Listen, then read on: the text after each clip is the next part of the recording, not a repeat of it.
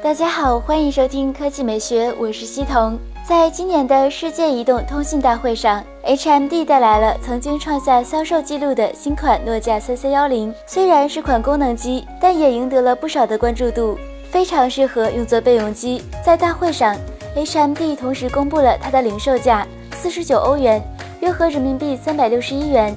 现在随着发售时间的临近，欧洲许多国家宣布了它的最终售价。令人意外的是，诺基亚三三幺零的整体售价略高于 HMD 在几个月前宣布的价格。据外媒报道，在奥地利，诺基亚三三幺零的起售价格为五十九欧元，约合人民币四百三十五元。一些零售商为了吸引更多用户，将价格调至五十三欧元，约合人民币三百九十一元。在德国。诺基亚三三幺零的售价为五十八欧元，并且只提供二 G 版本。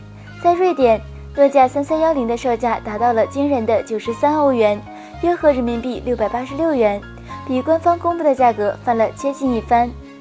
该机将于四月二十八日在欧洲地区开售，相信国行版也不远了。小伙伴们，你们认为这款神机应该卖多少钱呢？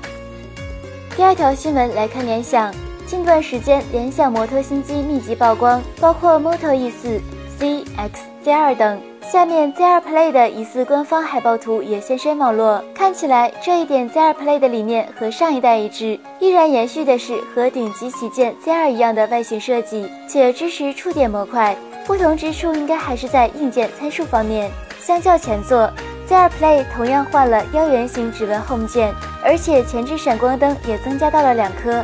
据外媒报道，Z2 Play 有望搭载十四纳米骁龙六六零处理器，三 G 内存，五点五英寸幺零八零 P 显示屏，和骁龙八三五的 Z2 一样，最快在今年六月发布。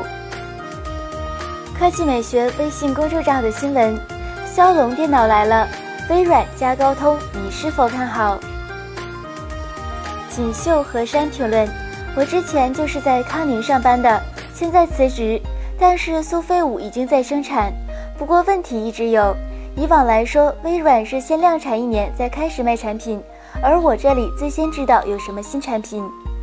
刘远洲评论看好，通道和平台最重要，骁龙的加入绝对让微软和高通双赢。王希评论不用很久，只能排在 AMD，首先 AMD 追着跑，然后骁龙再追着 AMD 跑，只能这样。那今天的语音就到这里，大家明天见。